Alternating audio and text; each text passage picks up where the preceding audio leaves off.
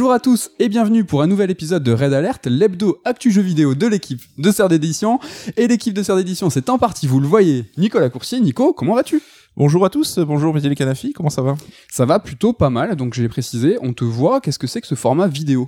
Alors on l'avait dit hein, lors de la dernière FAQ, maintenant les Red Alert seront en vidéo, donc euh, vous aurez une vidéo YouTube par semaine. Mais voilà, l'idée c'est pas qu'on se focalise là-dessus, c'est qu'on garde nos petites habitudes, notre petit train-train un peu, Ouais. notre mode radio comme on aime bien dire. hein. Vous allez voir nos, nos fiches, vous allez voir qu'on lit un petit peu. Euh, toujours disponible en podcast, hein, toujours disponible partout, mais un petit en plus, la vidéo sur YouTube. On se lance, on y va. Dans le sommaire d'aujourd'hui de cette émission, on va, faire un point complet sur la nouvelle mouture du PlayStation Plus et on en profitera pour faire un état des lieux des offres d'abonnement euh, des deux autres constructeurs. Puis dans la seconde partie de l'émission, on va parler de l'enfance, des œuvres destinées aux plus jeunes. Comme tremplin à notre débat, un jeu et un film d'actu, c'est Kirby et le monde oublié et Sonic 2, le film.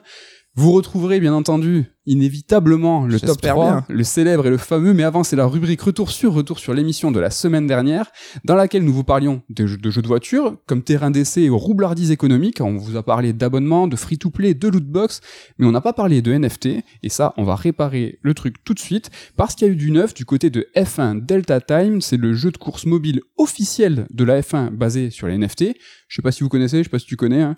Qu'est-ce que c'est que ce truc? Donc c'est un jeu officiel de la F1 sur mobile et c'est un jeu qui a été lancé en 2019, bien avant la hype du coup, mais qui a fermé ses portes en mars. Du coup, les voitures, les combis, tout ça, toutes ces, tous ces objets euh, numériques qui ont été achetés jusqu'à 300 000 euros pièce ne servent donc plus à rien. Les tokens en eux-mêmes, donc les tokens, une partie ben, du principe des NFT, on va pas rentrer dans le détail, eux continuent à vivre, mais plus dans le jeu pour lequel ils ont été créés. Euh, au global, si dans d'autres jeux, on peut imaginer qu'on peut dépenser de l'argent, des objets pour des, jeux, enfin des objets classiques en, temps normal, mais ça fait partie de l'expérience. Tu sais que c'est toi qui vas dépenser, mais tu sais que l'objet il va pas avoir d'autre utilité. Une fois que ton jeu est terminé, c'est terminé. Sauf que là, en fait, les NFT nous ont proposé les, ces objets comme des investissements au long terme. Là, la licence de la, de la F1 ne peut être reconduite. Ces, euh, bah, ces NFT, ces combis, ces voitures que tu as achetées euh, bah, parfois très très très cher, bah, ne te servent plus à rien. Il y a même pas d'autres jeux connectés. Les développeurs ont promis qu'il allait avoir des, des choses, mais c'est assez flou. Est-ce que c'est pas la fin euh, d'un rêve La pour fin d'un la- rêve. la fin d'un rêve pour certains? Bah en tout cas un rêve, euh, il y a beaucoup de joueurs qui ont justement anticipé ce genre de soucis et qui n'avaient pas tellement confiance dans ce système. À chaque fois j'ai l'impression qu'on voit que euh, bah, ça va dans ce sens-là quoi. La réalité confirme ses craintes un petit peu donc. euh, après, libre à chacun de dépenser son argent euh, comme il veut. hein, Exactement, mais, euh, exactement. effectivement, si t'as balancé ton truc et que le, le jeu n'existe même plus, bon, c'est un petit peu, un petit peu particulier. Quoi. Ouais.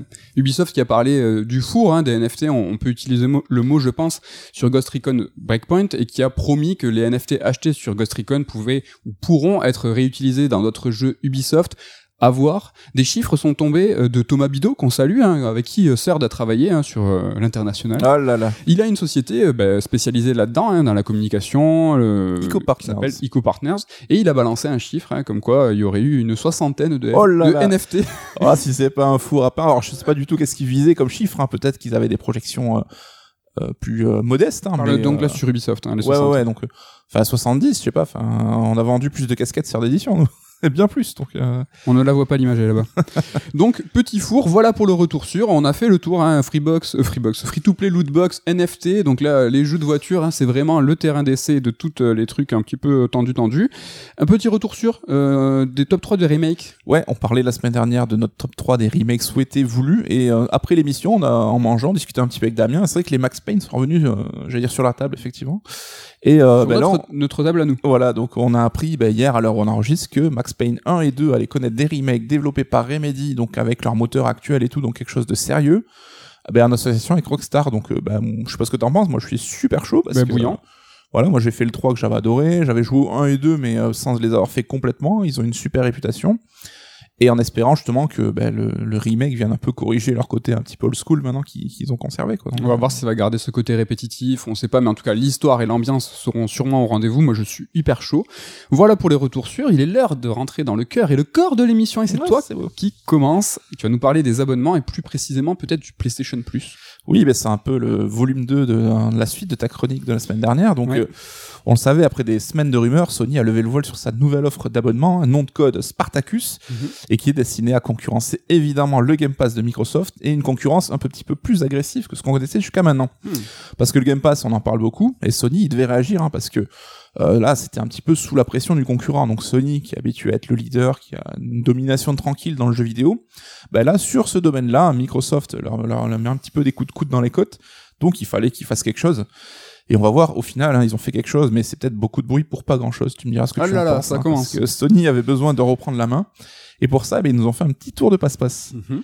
Donc euh, bye bye le PS Now hein, et bienvenue au PlayStation Plus et ses trois niveaux d'abonnement. Donc on va pas faire le détail complet, hein, l'info est facilement trouvable, ça a déjà été traité. Mais juste pour résumer, donc on commence avec le PlayStation Plus Essential qui correspond grosso modo au PlayStation Plus actuel. hein. Là il y a pas de pas d'embrouille.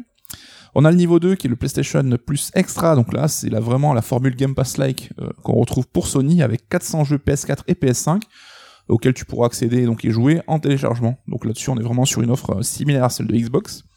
Et enfin, on a l'offre PlayStation Plus Premium hein, qui voit ajouter des jeux rétro gaming, donc PS1, PS2 et PSP, ainsi que des jeux PS3, cette fois uniquement en streaming. Ok. Donc merci la Vita, on repassera.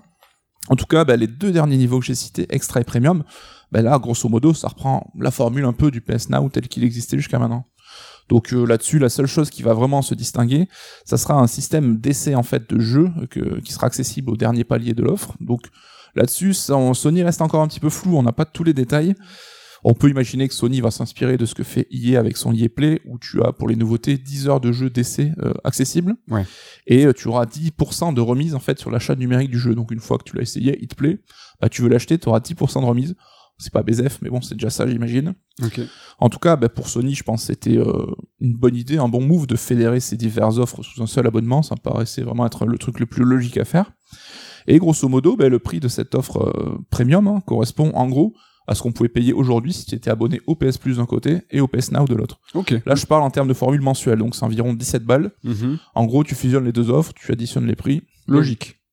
Mais bon, évidemment, hein, si tu veux euh, économiser, l'offre à l'année reste évidemment la plus attractive, et de loin, parce qu'on le sait, un Sonic, euh, Sonic, Sony applique Ah l'adage, euh, un tien vaut mieux que deux que tu l'auras, donc ils préfèrent que tu t'abonnes sur l'année, qui t'a payé moins cher, mais au moins bah, t'es euh, client pendant 12 mois, Mhm. plutôt que de prendre un abonnement mensuel qui sera peut-être un one-shot, et Ouais. ça, évidemment, ils aiment pas trop. Enfin, dernière info, la mise en service de ce service, justement, c'est Mhm. prévu pour juin 2022, donc ça va arriver très très vite. En tout cas, on le constate, tu me diras ce que t'en penses, hein, mais il s'agit quand même plus d'un rebranding que d'une nouvelle offre à part entière. hein. Donc euh, on se retrouve avec un mouvement que je qualifierais moi d'un peu frileux dans le sens où c'est ni une avancée, c'est ni un recul de ce qu'on connaissait. C'est juste un espèce de statu quo, tu vois, donc euh, histoire d'occuper un petit peu le terrain. Sony pourra dire, bah si, vous voyez, on avance sur ce système d'abonnement et tout, mais on voit qu'ils temporisent un petit peu parce que, comme je l'ai dit, hein, ils sont un peu sous la pression de Microsoft et ils, sachent, ils savent pas forcément dans quelle direction aller. Est-ce que là-dessus, tu penses que c'est un statu quo ou tu vois vraiment une réelle avancée, toi Non, je suis d'accord avec toi, c'est pas une réelle avancée. Il y avait un joli move à faire pour Sony pour ce qui est de la clarification de l'offre. Je pense que c'était vraiment l'un des points faibles pour euh, les différentes possibilités qui nous, qui nous étaient offertes sur, euh, bah, sur PlayStation. T'avais le PlayStation Plus où tu pouvais jouer en ligne et puis t'avais des jeux aussi qui étaient gratuits. T'avais de l'autre côté le PlayStation Now qui était lui en fait une offre où tu pouvais avoir des jeux en streaming mais tu Mm. pouvais aussi télécharger certains jeux. Là, dans l'absolu, ils ont, comme tu dis, tout regroupé, clarifié l'offre, mais finalement, c'est pas si clair que ça, encore une fois. c'est là où je trouve qu'ils ont peut-être raté le coche, justement, sur l'atout maître, c'était clarifier l'offre. C'est un truc qui est simple.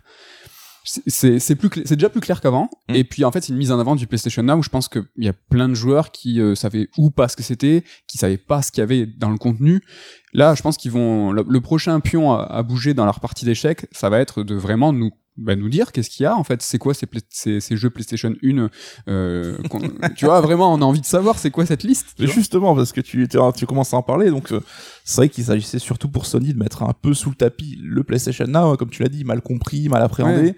C'était vendu à la base comme un service de streaming, peut-être trop en avance sur son temps, ça peut arriver. On sait qu'ils avaient racheté Gakai, qui était un des pionniers à l'époque hein, de ce style de, de, de service. Mais plutôt solide hein ça fonctionnait hein, ça fonctionnait Ouais, ouais, mais c'est vrai que euh, ça reste, hors sans dire d'un- euh, parler d'un échec, hein, mais c'était, il y avait peu d'abonnements, on comptait 3 millions, je crois, au dernier recensement. Et comme tu dis, surtout, les gens comprenaient pas ce que c'était. Oui. Il y a quand même eu euh, une deuxième vague, en fait, après un lancement un peu dans l'anonymat. Sony a essayé de repousser un petit peu avec, il y avait eu des pubs à la télé, je sais pas si t'avais fait gaffe, on avait eu euh, justement l'ajout de pouvoir euh, télécharger les jeux et non plus faire uniquement que du streaming.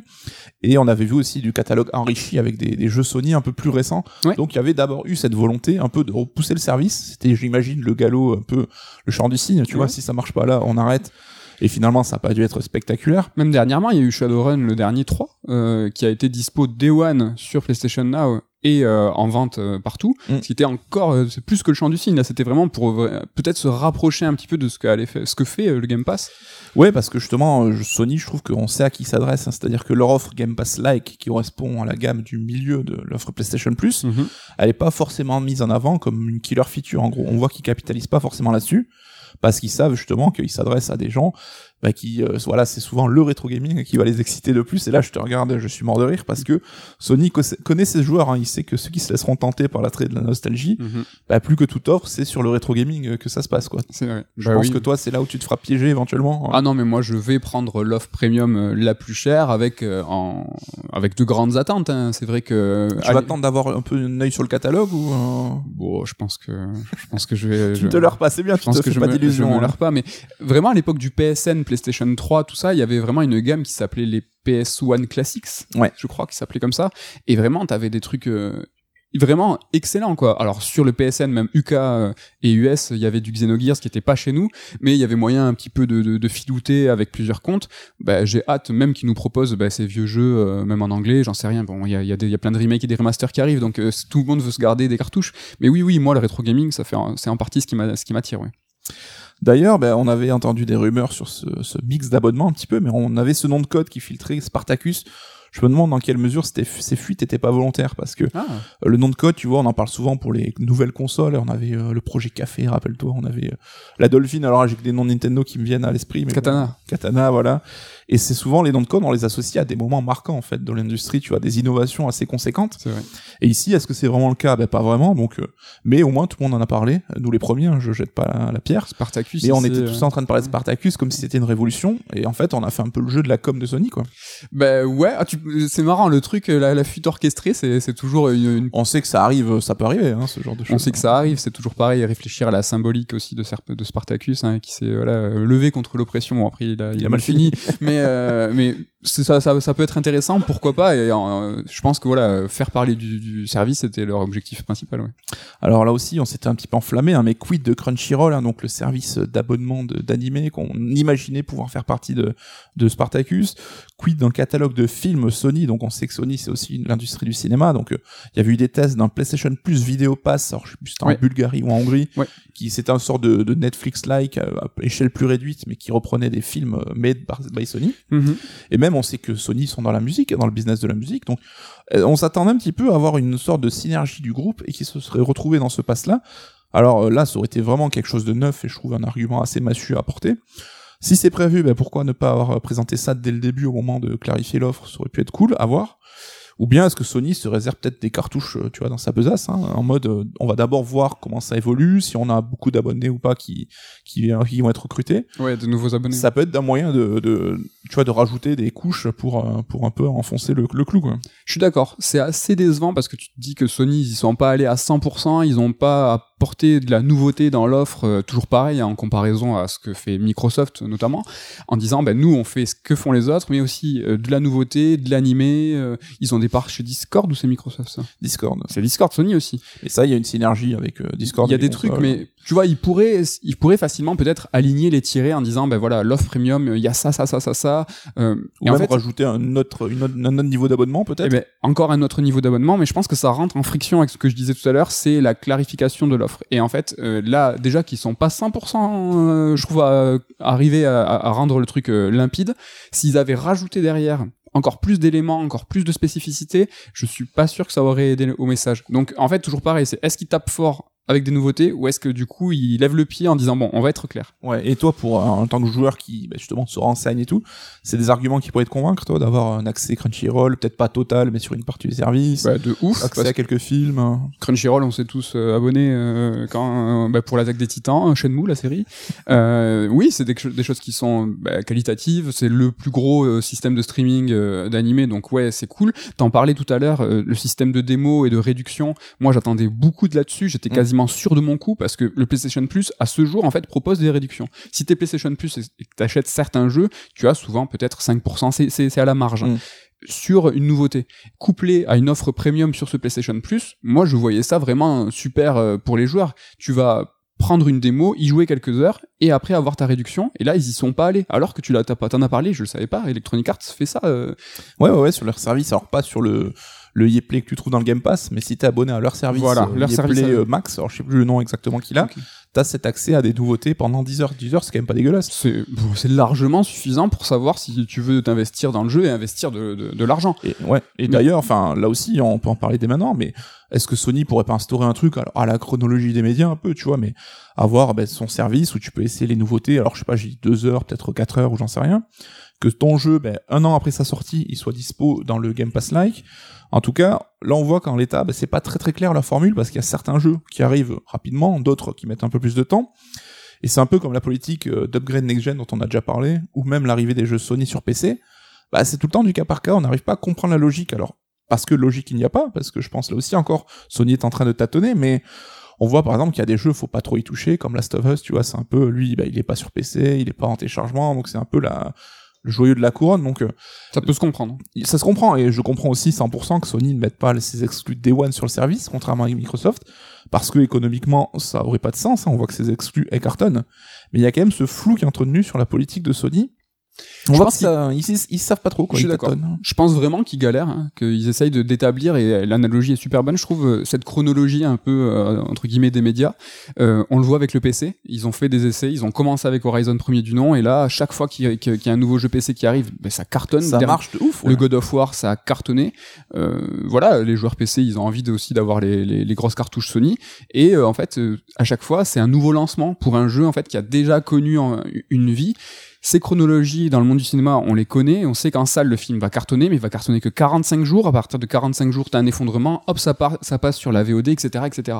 Il y a en fait cette chronologie qui va être établie je pense très prochainement dans le jeu vidéo. Mm. et ça sera plus clair pour tout le monde quand en fait les constructeurs auront nos habitudes d'achat. Quand ils vont comprendre Ouais. que les, les, les joueurs on en parlait dans une chronique précédente des lancements. Le lancement c'est fondamental et on sait très bien que ça c'est un temps donné. Et puis après il va falloir trouver euh, ben, des réductions. On le voit sur le jeu PC sur Steam. À chaque fois qu'il y a des réductions sur les jeux les, les, les- des vieux jeux vont tomber vont revenir sur le top Steam Mm. en vente. Euh, comment il s'appelle le jeu de Joseph Fares j'ai envie de dire It Let Takes. Two. It Takes Two.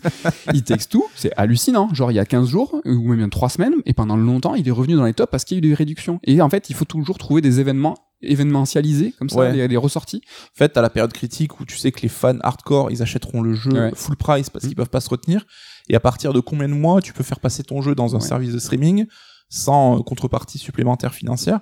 Qui ne découragerait pas l'achat en fait des One. Donc c'est ça qu'ils doivent bosser quoi. Et là où ça complexifie les choses, et là où, gal- où Sony galère et tout le monde galère, c'est dans la pluralité des plateformes. C'est qu'ils ont la PS4, ils ont la PS5, maintenant ils ont le PC, ils ont le démat, comment ça se passe? Et c'est pareil dans le cinéma, c'est que t'as l'exploitation salle, après VOD, et en fait à chaque fois chaque plateforme a ses habitudes. Mm.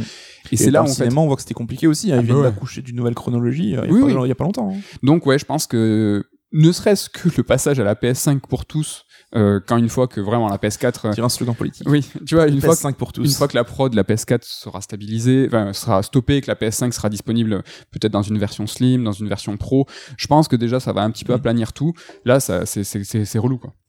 C'est vrai, on va s'intéresser maintenant un petit peu bah, à la concurrence, hein, à ceux qui fourbissent leurs armes face Mhm. à Sony, parce que en face, on a le Game Pass, évidemment, on en parle tout le temps.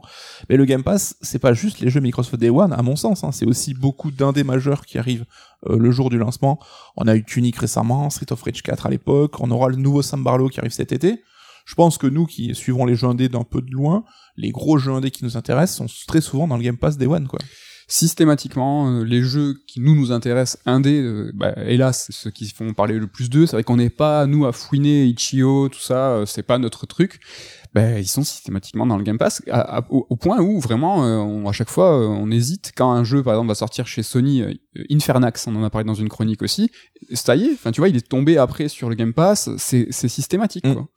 Et sur le Game Pass, il y a aussi bah, des triple A multijoueurs qui arrivent en- au moment du lancement. Alors, c'est des jeux dont on sait que la hype est pas folle et que le Game Pass devient un peu une fenêtre pour les rendre accessibles à un grand nombre. On a eu Outriders de Square Enix, on a eu Rainbow Six Extraction en début d'année. Et là aussi, ces jeux, bah, tu peux y jouer sur plusieurs supports, sur le cloud. Donc c'est quand même une offre, tu vois, ça se limite pas juste aux exclus Microsoft Day One. Après, Microsoft, on va pas se hein. là on en parle avec euh, les étoiles dans les yeux, mais c'est pas un gentil, hein. là je le défends parce que le Game Pass, niveau qualité-prix, c'est quand même assez intestable. Mais euh, Microsoft, c'est une société qui est pleine aux as, c'est une société qui est outsider et qui doit donc euh, réagir pour gagner des parts de marché sur Sony. C'est une société qui vise le long terme et qui a volontairement, à mon sens, sous-évalué le prix de son abonnement Mhm. parce que bah, c'est une stratégie commerciale. Voilà, c'est pas pour nous faire plaisir. Et moi, je serais pas étonné que dans 5 ans, dans 10 ans, euh, l'abo Game Pass il soit à 20 boules, euh, peut-être même plus, quoi. Bah, faut regarder Netflix. hein. Combien il a pris en, en ne serait-ce que 5 ans, euh, il a vraiment augmenté. Et c'est c'est comme ça, c'est comme ça que ça va se dérouler. Je pense a Ça serait de- quoi, toi, ton prix euh, plafond en mode ah non là je peux plus, là c'est trop cher. hein? Pour le Game Pass, Mm. franchement, je trouve que même jusqu'à 20 euros, je trouve ça honnête. Parce qu'il y a, y a des jeux, des gros jeux AAA qui arrivent euh, quelques mois après. T'as toutes les perles, euh, t'as toutes les perles indées. Alors, on est- on n'est pas du tout multi, mais tu l'as dit, euh, il y a certains offres qui arrivent dessus. Non, franchement, moi, jusqu'à 20 euros. Mais après, tout le monde n'a peut-être pas la même, euh, Oui, bien sûr, c'est la juste, même jauge. Ouais, moi, 20 balles, je trouve que ça, ça reste honnête, ça, ça reste honnête. Ça reste un investissement, 20 balles quand même. Surtout si, par exemple, tu vas payer 20 balles aussi pour Sony et 10 balles pour Nintendo.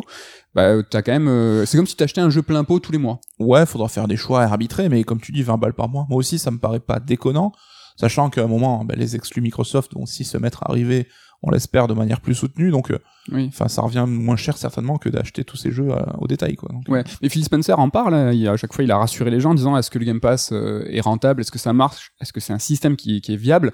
Il a dit oui, vous inquiétez pas. Et tu vois là, en deux secondes, je vous ai dit euh, 20 balles pour euh, le Game Pass à terme, 20 balles pour Sony, 10 balles, ça fait 50 balles. Est-ce que tous les mois, tous, tous là, est-ce qu'on achète 50 balles de jeux vidéo? C'est pas sûr. Et en fait, c'est ça que ça sous-tend, c'est que au final, ben tu dépenses plus à 20 balles par mois que à un ou deux jeux par an. La moyenne euh, en France euh, pour euh, une, une habitude d'achat, c'est plus ou moins 4 jeux par an. Mm. Donc euh, t'as les, les gros gamers qui vont être très à l'affût des nouveautés et euh, Ça fait 20 balles par mois si je. et donc du coup euh, très bon calcul. donc tu vois, mais sauf que ça fait ça revient au même. Sauf que c'est assuré. Oui, bien sûr. Sauf que là, il t'a- il t'assure, là, on est sur une moyenne, donc peut-être euh, une année tu vas acheter 6 jeux, peut-être qu'une année tu vas en acheter que deux. Là, si t'es sur cette, euh, cette, ce médian-là, ben, en fait, ça t'assure tous les mois un flux de revenus, et c'est quand même quelque chose qui est, qui est très important pour eux, euh, surtout que bon, l'argent, c'est pas, on va dire que c'est pas un problème. Ils ont des méthodologies différentes des deux autres constructeurs. Ouais, et quoi qu'il en soit, en tout cas, le Game Pass, ça semble fonctionner. Il y a une étude qui est sortie sur le, au niveau des services d'abonnement de catalogue de jeux. Donc là, on parle d'un abonnement que tu payes pour avoir accès à un catalogue de jeux. Donc euh, de fait, par exemple, le PlayStation Plus n'était pas compris dans, ce, dans cette étude.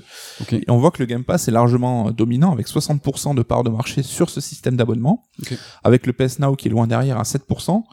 Et juste, euh, on a l'Apple Arcade qui est un petit peu devant le PS Now et euh, le PS Now est égalité avec l'EA Play. Donc on voit que ça reste vraiment le Game Pass qui est dominant là-dessus. Il est play seul, euh, ce qu'il construit dans l'Ultimate. Je pense pas. Mais en tout cas, avec son tour de passe-passe, je le disais, un Sony qui transforme son PlayStation Plus en Game Pass-like, bah, il passe devant en termes de chiffres, hein, parce qu'on a le PlayStation Plus qui a 47 millions d'abonnements. Devant donc le Switch Online qui a 32 millions, mais là c'est quand même un cas particulier, on n'est pas vraiment sur un abonnement contre euh, un accès à un catalogue de jeux, hormis rétro. Et le Game Pass qui a 25 millions, donc les chiffres arrêtés en janvier dernier. Donc on voit Microsoft a encore son réservoir du Xbox Live Gold, hein, c'est là le côté abonnement euh, online pur. Euh, les chiffres fin 2019 faisaient état de plus de 100 millions d'utilisateurs, donc pas 100 millions de comptes hein, payants, mais 100 millions d'utilisateurs. On, je pense qu'on est certains qui vont chercher à les intégrer dans leur Game. Pass d'une manière ou d'une autre. Ils ont, gonf- ils ont gonflé les prix, ils ont tenté le coup il y a quelques mois. C'était peut-être pas la meilleure façon de faire, je trouve. Ils auraient dû l'imposer. Ils auraient dû dire voilà. passage automatique euh, d'un service à l'autre, quoi. Mais euh, ça, ça sous-entend une augmentation de prix sérieuse quand même. C'est que on, on te dit, il y a la fusion des services, mais le prix va augmenter. Ou alors ils auraient dû fusionner les services en conservant le prix plancher qui était celui à l'époque du Game Pass. Oui. Ça aurait été. euh, Et d'ailleurs, Sony, donc on avait euh, ceux qui étaient abonnés au PlayStation Now sont, vont basculer automatiquement sur l'offre premium PlayStation Plus, donc la plus haute. Évidemment, t'as plein de joueurs qui se sont dit, mais c'est trop bien parce que j'y gagne en fait. Donc Oui. je paye 10 balles et j'aurai un abonnement qui sera répercuté à 17 balles par mois. Est-ce que c'est encore possible Et maintenant en de... fait, non, Sony a empêché la gruge, c'est-à-dire que tu peux plus t'abonner à plus d'un mois au PlayStation Now aujourd'hui. Donc tu peux plus prendre un abonnement de 12 mois, donc à part si tu trouves des cartes sur Amazon ou quoi. D'accord. Donc voilà, il y avait une gruge, les joueurs évidemment l'ont vu, se sont jetés dedans. Sony a vite euh, sifflé la fin de la récré quoi. Les malins. En tout cas, bah, on parle, tu vois, de ces abonnements comme si c'était le nouveau cool, hein, mais Mm. Au global, dans l'économie du jeu vidéo, ça reste un petit peu marginal. hein, c'est 4% des revenus du jeu vidéo Non. en Amérique du Nord et en Europe. Donc on est au tout début, hein, on va pas se le cacher. Mais bon, t'en parlais la semaine dernière, c'était un petit peu ta conclusion, c'est que les abonnements aujourd'hui, c'est un modèle économique qui est partout, Mm. euh, qu'aujourd'hui, dès aujourd'hui et qu'il sera dans le futur. Donc on peut se demander quel sera le plancher pour un abonnement jeu vidéo. hein. Pour rappel, on sait qu'on a Spotify, c'est 170 millions d'abonnés aujourd'hui. Ok. Disney, euh, Netflix, c'est 220 millions, donc là c'est vraiment le top du top quoi. Et Disney Plus, 130 millions. Donc c'est des services qui sont grand public. hein. On parle de musique, de cinéma. Et t'as juste besoin d'un smartphone ou d'un ordi connecté pour que ça fonctionne. Donc autant dire que tout le monde, voilà, je mettais évidemment des guillemets, tout le monde possède un smartphone ou un ordi. En tout cas, tous les gens qui sont ciblés par ce, par ce système-là. Donc c'est accessible assez facilement. Et là, on comprend évidemment la volonté farouche hein, de Microsoft de pouvoir s'émanciper des consoles, donc et de faire arriver son service bah, sur le PC, sur les smartphones, en Oui. attendant les téléconnectés. Et euh, là-dessus, ben, on va voir que c'est un petit peu euh, le saint graal à atteindre, hein, parce que dans le jeu vidéo, on se retrouve avec des offres. Tu parlais de la manque de clarté, je pense que c'est le cas. Donc chez Sony, on a trois niveaux d'abonnement, on l'a dit. Chez Xbox, il y a aussi trois niveaux, donc le Game Pass normal, le Game Pass PC, le Game Pass Ultimate. Et il y a deux niveaux chez Nintendo, donc avec l'ajout du pass additionnel au Switch Online. À chaque fois, si tu veux expliquer un de ces abonnements, c'est toujours galère. C'est Ouais. le gros bordel, quoi. C'est vraiment le pire, hein, c'est les expliquer là-dessus. Et je pense qu'ils trouveront le salut une fois qu'ils auront une offre unique. Tu vois, par exemple Netflix, t'es abonné Netflix, et puis t'as, on te propose, et ils communiquent absolument pas dessus, t'as une offre euh, HD 4K, enfin pas Mm. HD, enfin 4K quoi, si vous avez euh, une télé 4K. Et en fait, la télé, enfin l'abonnement va te le dire, va te le signifier quand ils vont repérer ta télé. Ouais. Mais eux, ils communiquent sur leur prix le plus bas en disant, on a un abonnement, tu payes. Puis c'est des questions aussi de licence utilisateur pour avoir genre quatre profils euh, sur ton compte. C'est jamais genre tu payes pour un bout de catalogue, si tu payes plus, t'as plus de catalogue, tu vois, c'est plus clair là-dessus, je trouve quand même. hein. Euh, mais est-ce que le jeu vidéo n'est pas un poil à l'avance, en avance là-dessus, dans le sens où Microsoft, moi je sens bien qu'ils vont faire une offre unique et en fait vont euh, comme ça amonceler des petits des petits bouts. Je m'explique. T'auras ton Game Pass et puis si tu payes un petit peu plus, t'auras euh, le Game Pass Electronic Arts. Si tu payes un, un petit peu plus, t'auras le Game Pass avec Ubisoft, etc., etc. C'est ce qu'a l'air de proposer Luna, le, le service de streaming d'Amazon, qui est encore qu'en bêta, je Oui. crois, et qui n'est pas accessible chez nous. Mais t'as des espèces de briques, euh, la brique Ubisoft, la brique euh, Capcom. euh, Ouais. Je Et là, un petit peu. Là où dans le streaming cinéma, pour l'instant, euh, tout le monde a- pense que l'Eldorado, c'est avoir sa plateforme. Donc euh, tout le monde va avoir sa plateforme de streaming et demande un abonnement à chaque fois. Et on va voir que ça va, ça, ça, ça, ça va s'effondrer. On peut pas avoir euh, dans le cinéma rien que pour regarder des films euh, cinq ou six abonnements pour avoir euh, les films Disney, les films de la bon la Fox c'est la même chose, Universal, etc. Mm. Donc t'as HBO, et, et- etc. Est-ce que euh, à l'avenir on n'aura pas Netflix et Netflix, Netflix va faire un partenariat avec les autres en disant bah t'as Netflix plus euh, Disney plus, Canal plus le- Canal en, fait, en France, avec Canal+. OCS, avec Beatsport, tu peux avoir des différents échelons en ouais, fait. et je trouve que c'est très pratique. Ça revient très cher, c'est vrai que mon canal de base c'est cher, mais euh, t'as la note qui monte, mais au moins c'est assez clair, t'as différents paniers, t'as ton bloc central, et en fait tu vas l'agrémenter. Je sais pas si on n'a pas un peu, un peu d'avance déjà dans le jeu vidéo avec ça. Donc voilà, on a ces trois services déclinés chez chaque constructeur et ça nous permet un petit peu de nous renseigner sur les différences de philosophie justement de ces constructeurs. Ouais. Chacun a sa propre ligne et la clarté, on l'a dit, pas forcément au rendez-vous. Et on trouve quand même un système qui est un petit peu fourre-tout au global, c'est-à-dire, bah tiens, on va mettre ça, mais on file, tiens, un petit bonus là-dessus, tiens, un petit truc par là. C'est vrai que Crunchyroll et tout, ça irait aussi dans ce sens-là, de Ouais. compiler des choses qui sont un petit peu différentes. Par exemple, moi personnellement, je joue pas en ligne, hein, c'est, je joue pas en multi, mais bientôt, si je veux accéder au Game Pass de Sony, je devrais forcément prendre l'abonnement qui contient l'abonnement euh, en ligne PlayStation Plus. Oui. Donc là-dessus, je serai obligé parce que c'est un passage obligatoire. Pour Nintendo, si je veux accéder au catalogue rétro de la Nintendo 64, je dois prendre l'option du pack supplémentaire euh, que m'offre euh, le Switch Online Mhm. et j'aurai accès au DLC d'Animal Crossing, même si je joue pas au jeu. Donc tu vois, on arrive à des choses qui, sans dire que c'est un peu absurde. hein. Là, on voit que Nintendo, je pense qu'il tâtonne encore plus que Sony. C'est un petit peu le, tiens, je te mets euh, des oignons dans ton Ah kebab. oui, oui, oui. en Là, ils balancent tout dans un seul panier, puis ils voient comment on réagit, quoi. Et le Game Pass de Microsoft, ben là, il y a trois offres. Donc, je peux m'abonner pour jouer euh, sur console, mais est-ce que j'aurai accès à tel jeu sur PC ou pas Je ne sais pas, ça dépend de l'offre. Est-ce que j'aurai accès au cloud Le cloud, là aussi, ça dépend de l'offre. Donc, on voit que c'est un petit peu le, le bordel. Ah, je me demande, est-ce que ça sera, l'abonnement deviendra le modèle dominant dans le jeu vidéo, comme c'est le cas aujourd'hui dans la musique? Ou est-ce qu'on va rester, tu vois, avoir deux économies parallèles avec euh, les jeux boîte ou même en téléchargement d'un côté et les abonnements de l'autre? Qu'est-ce que t'en penses, toi? Ça, ça dépend en fait des philosophies des constructeurs. Là où je pense que Microsoft va absolument imposer son abonnement, Sony euh, s'en détourne et affirme dés- dés- désormais, euh, euh, Jim Ryan l'a dit, que eux ils veulent pas adopter ce système parce que ça va sous- sous-entendre qu'ils vont baisser la qualité de leurs jeux AAA. Donc là c'est une pique vers Microsoft en disant ben vous regardez vos gros jeux sur Game Pass, finalement ils sont décevants. Nous si on commence à faire comme vous, on pourra pas assurer la même, euh, bah, la même Niveau de qualité, niveau de qualité. Je sais pas si c'est vrai. Je trouve que le move de communication est intelligent. Oui, oui, c'est, ça renvoie à la monnaie de la pièce. Mais euh, est-ce qu'il va y avoir des différenciations en fonction des constructeurs et que finalement tout ça va cohabiter? Ça c'est peut-être ça le truc. Est-ce qu'il va y avoir, tu vois, une unicité sur, euh, par exemple, le démat, c'est sûr, hein, on va tous, euh, on va tous y passer, ça c'est certain. Mais est-ce que l'abonnement ce sera peut-être l'abonnement, euh, le, le- la chasse gardée entre guillemets de Microsoft. Mm. Sony va continuer à vendre des trucs plein pot. Nintendo, je sais pas encore. C'est la révolution. plus ponctuel, tu vois. Enfin, moi, je sais que perso, euh, j'étais pas chaud pour prendre le Switch Online pour les circuits de Mario Kart. Je Oui. préférais payer le DLC à part, tu vois, pour. Mais là, ça dépend vraiment des gens aussi. Enfin, je voulais finir sur la question de te demander si t'étais chaud pour ce PlayStation Plus Premium, mais t'as déjà répondu. Ouais, c'est que toi, suis- c'est le rétro qui va te faire euh, plonger dedans. euh. Ouais, je suis, euh, je suis à fond chaud. Mais ils ont pas tous les mêmes problématiques. Hein. On en parlait aussi. Microsoft, eux, ils veulent, euh, ils veulent se détacher de la vente des consoles. Eux, Pour l'instant, c'est un frein. Euh, Une, là, tous ces, toutes ces Xbox sont des boîtes à Game Pass. Mm. Et eux, ils espèrent qu'une chose, c'est avoir cette fameuse appli connectée. Sony, euh, Microsoft, encore une fois, euh, parle de ce pack famille, en, là où Netflix euh, maintenant va faire payer pour les comptes en plus. eux, ils sont, à- ils sont à l'inverse. Sony, ils ont pas l'air d'aller dans cette direction-là, tu vois. Ils ont l'air vraiment de se dire, euh, bah écoutez, nous, on a ce positionnement premium où vous allez payer des jeux plus chers qui seront à vous.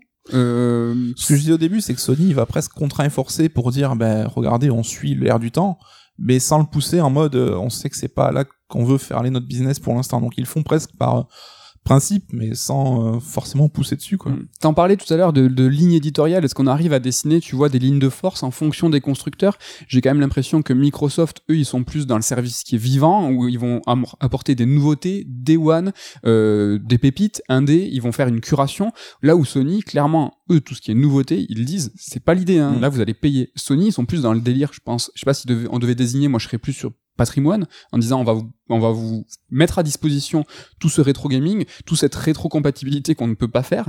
Mais ça ça va être euh, euh, notre ligne éditoriale de, de PlayStation Plus. Et Nintendo c'est indescriptible. En fait pour l'instant ils sont tellement dans la tentative.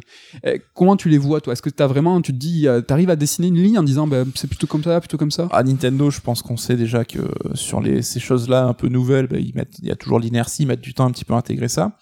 À mon sens, c'est que leur première offre, le Switch Online, euh, il avait sous-évalué en termes de prix, et l'arrivée du pack additionnel qui vient un peu, tu vois, bizarrement, pourquoi ne pas avoir inclus ça dans l'abonnement, c'est, à mon sens, pour augmenter le prix de l'abonnement qui était sous-évalué, quoi. Oui. Là, on est sur une offre qui est un peu au niveau un petit peu des autres concurrents, et au début, je sens, enfin, c'est un peu absurde de dire ça, mais je trouve que c'était pas assez cher du tout, quoi, en fait. c'est vrai c'est vrai que c'était euh, c'était pas cher hein.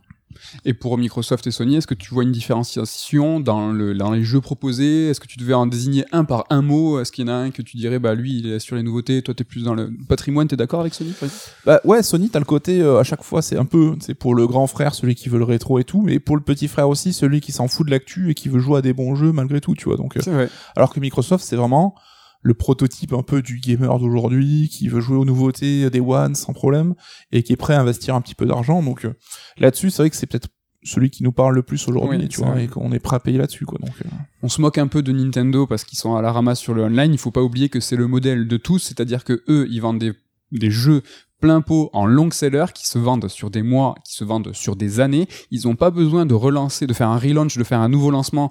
Eux, ça s'appelle Noël. C'est tous les Noëls, ça relance. Les jeux sont tout le temps dans le top.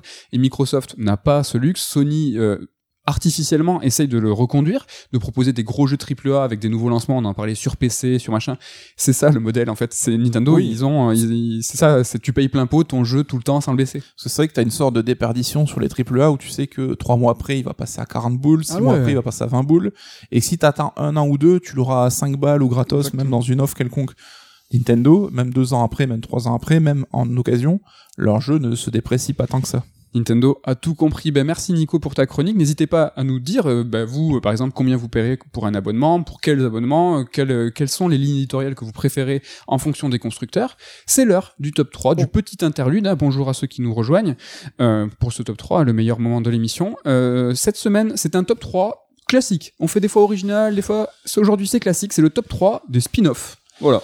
Alors top 3 des spin-offs, top 3 des meilleurs spin-offs, je ne savais pas trop. Mais euh, j'ai j'ai plein d'exemples en fait, donc je vais sélectionner euh, sous vos yeux en fait. Allez, feu, vas-y, ton top 3. Je commence par Lara Croft Guardians of Light. Donc là, c'est une Ah. déclinaison d'une grosse licence, hein, euh, Tomb Raider évidemment, euh, euh, jeu d'aventure troisième personne. Alors ce que je trouve cool, c'est qu'ils ont su faire un spin-off qui avait déjà un peu son identité graphique, euh, qui était euh, vue 3D, 3D isométrique et qui venait changer un petit peu le gameplay. Ouais. Pour moi, le vrai spin-off, c'est vraiment qu'on vient un petit peu changer le gameplay de base et qu'on réussit à être quasiment tout aussi bon que la licence de base. Et donc là, je trouve que c'était carrément le cas parce que c'était aussi jouable en multi. hein. C'était un concept qu'ils ont décliné là-dessus C'était super. Ouais. et qui était vraiment super, quoi. Ouais, carrément. Il y avait même le Tomb Raider Go, euh, Lara, Lara Croft Go. Ouais, tous les Go, il y a eu Deus Ex, Hitman et Lara Croft qui étaient vraiment super cool. C'était hein. vraiment très sympa. Mon top 3, c'est Shining the Holy Ark. Donc un spin-off de Shining Force, euh, un jeu Saturn, sorti en 96. Et donc du coup, ce qui était intéressant, c'est que spin-off de Shining Force, qui est un tactical, là on est sur un, un encore un JRPG, mais cette fois en vue subjective, avec des combats au tour par tour. Et donc voilà, 96 ça date. Et euh, j'ai commencé avec des JRPG, mais j'ai aussi un peu roulé ma bosse, un peu sur des CRPG, donc euh, des, des RPG euh, sur euh, sur ordinateur. Et en fait, moi, j'étais fa- fan à l'époque de Ishar. Alors, je sais pas si ça vous parle. Et donc, du coup, Ishar, ça reste de l'heroic fantasy classique euh, occidental. Ça me plaît moins. Et là, en fait, on m'a proposé un JRPG en vue subjective, tour par tour, avec du, avec un univers japonais. C'était le mix de toutes tes passions. le mix quoi. de toutes mes passions. Et vraiment, voilà, je vous le conseille. euh, Shining the Holy Ark, toujours développé euh, par le même studio Camelot. Voilà. Pour mon top 3. Alors numéro 2, je vais partir sur Lost Judgment, donc la série Ah. Judgment spin-off de Yakuza. Alors, ça change pas fondamentalement le gameplay de base de Yakuza, ça reste de la baston, ça reste de l'action-aventure dans un- une ville un petit peu ouverte, mais ils ont quand même réussi, je trouve, à avoir leur ton vraiment à part, à se distinguer clairement de l'identité de la première saga originelle. Et maintenant que Yakuza est devenu un JRPG, justement, de par son système de combat, ben, la valeur spin-off de Judgment, je trouve, a encore pris de la valeur, donc euh, Mais oui. c'est un super jeu, donc euh, voilà. Il est, il est marrant à étudier celui-là parce que finalement euh, la, la, la série principale s'est déportée sur Judgment et le vrai spin-off c'est finalement le dernier Yakuza. Bon, c'est vrai qu'on aurait pu prendre ça dans ce sens-là, ouais. Nickel. Alors moi sur mon top 2, euh, bah, comme le 3, vous allez me voir venir, hein, je vous parlais de Crash Team Racing. Spin-off de la série Crash, donc là qui change de genre. C'est assez rare aussi, tu vois, qu'un spin-off va changer de genre. Normalement, bah, on est quand même là, on aurait pu penser à de la plateforme. Et donc Crash Team Racing PlayStation 1 99, euh, développé par Naughty Dog. Ça a l'air, imp- enfin moi sur mes deux tops, ce qui est important, c'est que c'est le studio euh, de base euh, créateur de la saga qui va prendre en charge le spin-off. Et souvent, c'est c'est- ça, c'est une preuve de qualité Mm. quand c'est le, le studio. Donc là, Naughty Dog euh, qui a pris euh, à, à sa charge ce Crash Team Racing et c'est de la boule. Et on peut voir euh, bah, sur Jack X, donc aussi spin-off version carte de Jack and Daxter, c'était Naughty Dog. C'était aussi extrêmement qualitatif. T'aurais pu dire Mario Kart, du coup. J'aurais, mais est-ce que c'est pas mon top 1 Peut-être. Peut-être. Euh, moi, j'ai pris top 1, un top 1 de Petit Malin. Un jeu un peu oublié, c'est Mario is Missing. Mario is Missing, c'était une déclinaison en spin-off de la saga Mario sur PC. Et tu en incarnais Luigi, donc il devait euh, trouver Mario, donc Luigi avant Luigi's Mansion. hein. Et c'était un sort de jeu éducatif qui venait un peu faire des, des leçons de géographie, tout ça. Donc euh, je trouvais ça super cool, super audacieux. Alors j'ai jamais joué, hein, j'avoue. Top, Mais, 1, euh, top 1 jamais joué. Voilà, mais en niveau spin-off, je trouve que Mario, c'est vrai qu'il y en a des millions, on aurait pu en citer des millions de spin-off de Mario. Lui, c'est peut-être le plus insolite, quoi. Est-ce que mon top 1 n'est pas un spin-off de Mario? Peut-être, je ne sais pas. Mon top 1 c'est Captain Todd. Putain, mais tellement. Non mais Pourquoi je l'ai pas vu venir, quoi? donc jeu euh, jeu jeu de ouf c'est à dire que meilleur c'est tout simplement Captain Todd meilleur jeu 2015 Wii U c'est un spin-off de la série Mario qui est à la base une démo technique avec Link et en fait c'est Miyamoto hein, qui a demandé que ça soit intégré au nouveau au Mario de l'époque qui était Super Mario 3D World Euh, une intégration qui s'est faite par des petites séquences où on avait euh, donc ce petit Todd euh, aventurier avec son sac à dos qui était cloué au sol Mm. et qui se baladait dans des petits mondes euh, isomét- enfin, isométriques diorama, quoi, peu, dioramas. ouais. et donc voilà c'est vraiment le meilleur jeu J'avoue, ça, c'est très efficace. Mais C'est- vrai que c'est marrant d'avoir ce spin-off qui est un sorte de, qui a été développé à partir d'une petite séquence Ouais. mini-jeu dans le zone du Mario, ça. quoi. Ça a été co-développé par One Up Studio, hein, qui, a, donc, a changé de nom et qui s'appelait anciennement Brony Brown. C'est pas mal, c'est bien trouvé. Est-ce que t'as des mentions? Parce que spin-off, il y a quand même pas mal de trucs. Ah, moult mentions. Alors, euh, je savais pas si c'était les meilleurs spin-offs ou qu'on devait sélectionner ou des spin-offs, mais il y avait euh, Metal Gear Rising Revengeance, qui a été un spin-off de Metal Gear très connu. Mention aussi. On avait du Skylanders aussi, qui est à la oui, base dérivé de Spyro et qui est devenu euh, une saga bien plus lucrative que sa série d'origine. Rayman et Lapin Crétin aussi, alors on aime ou on n'aime pas le premier épisode, hein, ça reste une compile de mini-jeux à la place du Rayman 4 qu'on espérait, mais c'est quand même là où sont nés les Lapins Crétins qui font aujourd'hui la fortune d'Ubisoft et du Futuroscope. Carrément. Ah oui. Après, ben, il y a Forza Horizon et Persona qui sont des spin-offs qui ont pris le pas même sur leur série initiale. Un personnage l'avait comme mention. Après, tu vois, je disais que qui vient un peu changer le gameplay parce que dans Uncharted Lost Legacy, qui est un spin-off d'Uncharted, mais qui reprend fondamentalement les mêmes logiques et le même gameplay. Ah, spin-off ou standalone, je ne sais Après, c'est vrai que les spin-offs, il y a plein, plein de, de jeux dégueulasses, hein, ça, on les a pas a- forcément cités, mais j'en ai noté quelques-uns. Il y a le Silent Hill Book of Memories, Soul Calibur Legend, Castlevania Judgment, Link Crossbow Training, Dead or Alive Extreme ou Dirge of Cerberus, ça, c'est que des exemples de spin-off un petit peu dégueulasses, qui viennent ternir le, le prestige de la licence de base, quoi. Allez, j'avais une mention que t'as pas citée, c'était Pokémon Conquest, un jeu que j'ai pas, qui est pas arrivé euh, jusqu'à jusqu'à nous, mais que j'avais fait importer. Mélange d'un jeu euh, tactical avec Pokémon où tu te retrouvais avec des euh, troupes armées et des généraux de guerre, euh, genre t'as Nobunaga qui est accompagné de Pikachu, ça, ça existe et c'est possible. Et Normal. c'est Pokémon Conquest et c'est vraiment très très stylé. Ouais. Voilà pour ce top 3 des spin-offs. N'hésitez pas à nous balancer le vôtre ou des idées de top 3. Est-ce que t'es chaud pour parler euh, d'œuvres pour enfants? Toujours. Bizarre. Bon, bah, parler d'une œuvre pour enfants, que ce soit un livre, un film ou un jeu, c'est pas évident. Déjà, et avant tout, parce qu'on n'est plus des enfants, nous. Donc, difficile de juger, hein, car l'œuvre, bah, elle est pas pour nous. Euh, est-ce qu'un jeu pour, en- est-ce est-ce que le jeu pour enfants, il est drôle? Est-ce qu'il est amusant, stimulant? C'est pas simple de savoir. On peut se l'imaginer, mais je pense que c'est compliqué d'affirmer. À mon sens, je pense qu'il est plus intéressant de se pencher sur des éléments factuels. Alors, vous me voyez arriver, hein, je vais finir par le dire, se pencher sur des critères objectifs. Oh là là. Alors c'est marrant, c'est la blague, hein, car parler d'objectivité, c'est toujours de l'équilibrisme, hein, euh, à raison. Qu'est-ce que j'entends par critères objectifs Par exemple, est-ce que les jeux sont buggés? Est-ce que les consignes sont claires? Est-ce que les tutos sont bien faits? Des éléments qu'on pourrait, je pense, à juger de notre point de vue d'adulte. Et encore, et encore, car l'autre truc super important dans un jeu pour enfants n'est pas du tout un critère objectif, c'est même le contraire, c'est le comble de la subjectivité, c'est le respect. Alors là, tu te marres, je te vois. Mais le respect, c'est très important. Et en effet, c'est c'est pas parce qu'on s'adresse aux plus jeunes qu'il faut pas respecter son public. Et là, c'est justement parce que les livres, les films, les jeux s'adressent aux petits qu'ils sont souvent faits à l'arrache parce que tu comprends, c'est pour les mioches, ça va passer. Et les livres, les films, les jeux qui respectent vraiment leur jeune public, eux, sont souvent reconnus comme de très grande qualité. Les livres Harry Potter, les films Disney, les jeux Nintendo, entre autres. Et je pense que cette mauvaise habitude, en tout cas dans le jeu vidéo, vient du fait que quand nous, nous étions petits, on jouait à des jeux qui étaient éclatés. Et malgré ça, ces jeux sont devenus cultes. Et Oui. le reste, aujourd'hui, pas, on le savait pas. des jeux, je pense à par exemple Tortue Ninja sur NES, Tintin au Tibet sur Mega Drive, deux jeux que Nico et moi avons eu. Trouver qui a eu quoi en fonction de nos obédiences respectives, J'ai eu mais les deux. c'est facile. C'est vrai, t'as eu les deux? Il est sorti sur Super Nintendo aussi, Tintin au Tibet. C'est vrai? Je pensais qu'on avait que nous qui avions droit à ça. Mais le détail qu'il faut pas oublier dans cette constatation, c'est qu'à l'époque, ces jeux, ben, nous, on était jeunes, mais il n'y a pas que nous qui étaient jeunes, c'était le média qui était jeune. Il y a 30 ans, les jeux étaient fumés, mais au global, les développeurs, enfin, c'était pas des mauvais bougres, hein. ils donnaient tout pour leur public, qui était en majorité des enfants. Alors qu'aujourd'hui, le bilan, ben, c'est plus le même. L'industrie a évolué et possède un prisme de joueurs en âge beaucoup plus grand. Aujourd'hui, l'industrie n'est pas forcément tournée essentiellement vers les enfants, et les grands jeux, hein, les chefs-d'œuvre, ne leur sont pas forcément destinés. Néanmoins, comme il existe des grands jeux qualitativement pour les adultes, bah, il devrait y avoir des grands jeux qualitativement pour les enfants. Coup de bol, bah, on va parler de l'un d'eux aujourd'hui, c'est Kirby et le monde oublié. C'est bien fait, quand même. Est-ce que tu as un truc à ajouter sur les jeux pour enfants?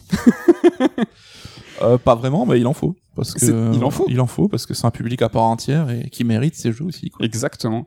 Bon, Kirby et le monde oublié, c'est le jeu parfait hein, pour illustrer ma chronique. hein. De toute façon, en règle générale, les jeux Nintendo incarnent, on peut le dire, une certaine forme de perfection pour tous les publics.